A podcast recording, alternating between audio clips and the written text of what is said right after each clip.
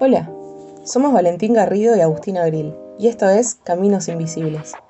En este podcast vamos a hablar de los deportes que no te muestran otros medios. La idea es contarte un poco de su historia, su actualidad y charlar con una figura argentina que te cuente su deporte en primera persona. En el primer capítulo de Caminos Invisibles vamos a hablar del tenis de mesa, el famoso ping-pong, ese que mirás en los Juegos Olímpicos y la pelota se mueve tan rápido que no la ves pasar. ¿Qué tenés que saber de esta disciplina? Que nació en Inglaterra a finales del siglo XIX como una adaptación del tenis.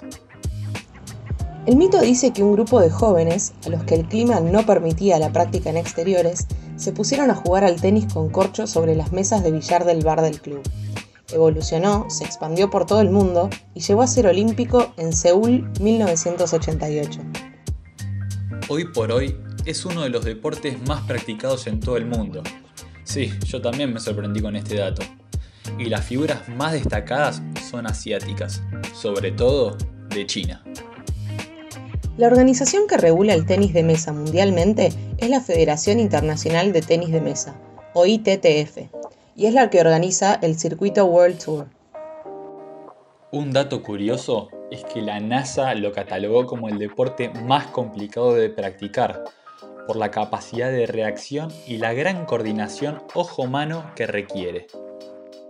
Hoy vamos a charlar con Horacio Cifuentes, platense de 23 años y jugador de la Mies de Francia. Logró la clasificación a Tokio en el preolímpico de Rosario, que se disputó en abril, y junto a su compañero Gastón Alto va a representar a Argentina. Horacio y Gastón lograron el oro en la especialidad de doble masculino en los Juegos Sudamericanos de Cochabamba 2018. A su vez, Horacio consiguió dos medallas de plata en los Juegos Panamericanos de Lima 2019. Una medalla en el doble masculino y la otra en equipo masculino. Los antecedentes son destacados, pero todo fue antes de la pandemia. ¿Cómo fue eso entrenar en tu casa? ¿Usaste un robot? Sí, la verdad que fue muy épico haber entrenado en casa con robot. Eh, fue algo, un momento difícil, ¿no? Para mí, para cualquier deportista que, que estaba acostumbrado a entrenar entre 4 y 6 horas por día, pasar a cero. La verdad, el robot me ayudó muchísimo para poder entrenar y, y y no perder tanto la forma física y tampoco nuestro deporte es de mucha reacción y velocidad. Y era importante tratar de no perder tanto, tanto eso, ¿no? Así que eh, gracias a eso, cuando tuve que volver a la mesa con un compañero ya no era tan necesario el periodo de adaptación y a la vuelta, ¿no? Fue como que no fue tan difícil la vuelta.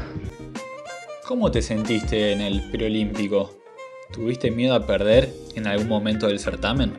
Sí, sí, el miedo a perder existe, eh, pero la verdad en este preolímpico de Rosario me estaba tan focalizado en lo que quería, en el objetivo, que en ningún momento me tembló la mano, en ningún momento dudé y por eso creo que logré un buen nivel. Cuando jugaste el torneo de dobles mixto con Camila Argüelles, vos ya estabas clasificado.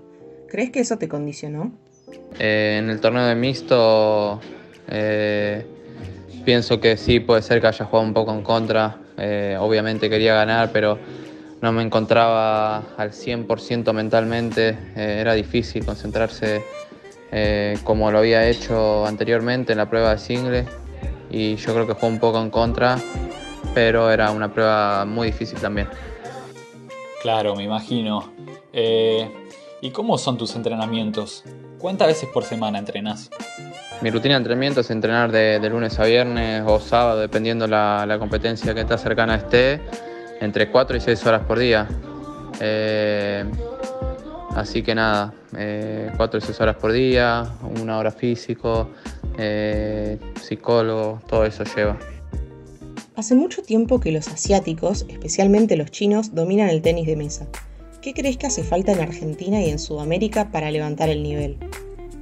Eh, bueno, ¿qué le falta al tenis de mesa latinoamericano? La verdad, estamos lejos del tenis de mesa asiático, eh, salvo algunos, algunos individuales, ¿no? como es el caso de Calderano y algunos que otros jugadores. Eh, allá son muchísimos los jugadores de gran nivel y, eso es que lo hace tan, tan difícil, ¿no? Y nosotros se hace difícil eh, buscar, tratar de ser profesional, en cambio ellos ya tienen todas las condiciones dadas para ser muy buenos jugadores. ¿Qué tenés planificado hacer antes de los Juegos Olímpicos? Eh, no, mi rutina va a ser ir a, ir a Portugal ahora en estos días, en, dos semanas, para entrenar y llegar de la mejor forma posible a Tokio. Hoy por hoy lograste tu independencia con lo que ganas por el tenis de mesa. ¿Crees que el aporte de Lenard es suficiente? Eh, bueno, hoy en día siento que estoy bien posicionado con el tenis de mesa económicamente. Eh, hoy estoy un poquito más consolidado gracias a los apoyos de Lenard, Secretaría eh, obviamente falta todavía más, porque a ver, nuestra carrera deportista es poco tiempo de trabajo, así que obviamente necesitamos más para poder hacer esa diferencia. Pero bueno, hoy en día puedo vivir de lo que me gusta y eso es lo, importante.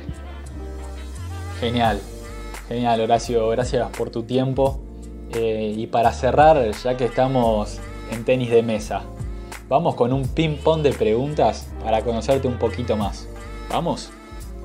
Vamos. Un lugar en el mundo. Un lugar en el mundo. Eh, elegiría, pienso yo, hoy en día elegiría Ciudad de Buenos Aires. Una serie. Una serie Juego de Tronos. Deporte preferido que no sea el tenis de mesa. Deporte preferido que no sea el tenis de mesa, fútbol. Una canción una canción. Eh, elijo Todo de ti, Raúl Alejandro. ¿Tu comida preferida cuando estás de vacaciones? Comida preferida post competencia, milanesa con puré, no se negocia. Si no fueras deportista, ¿qué serías? Si no fuera deportista, sería. Me gustaría ser abogado, si no, si no hubiese sido deportista. Un hobby. Un hobby. Mirar series. No sé si es un hobby, pero me gusta hacerlo en tiempos libres. ¿Qué es lo que más te gusta de la Argentina? ¿Qué es lo que más me gusta de la Argentina? Yo pienso que, que mis amigos, mi familia, mis compañeros, tengo todo acá. Eso es lo que lo hace tan especial ¿no? al país para mí. ¿A qué atleta argentino de otro deporte te gustaría conocer en la Villa Olímpica? No sabría, no sabría cuál. Tengo muy, muy poca info con los deportistas que van. Eh, pero bueno, me gustaría el, el, el pequeño hermano del potro, no sé, del potro no creo que llegue, así que alguno de esos. La última. Suponete que ganás una medalla en Tokio, pero no hay ningún canal de televisión que haya transmitido tu evento agarrás el teléfono para contarle a alguien. ¿A quién llamas primero? Y llamaría a mi familia, obviamente. Mi mamá y mi papá, seguro.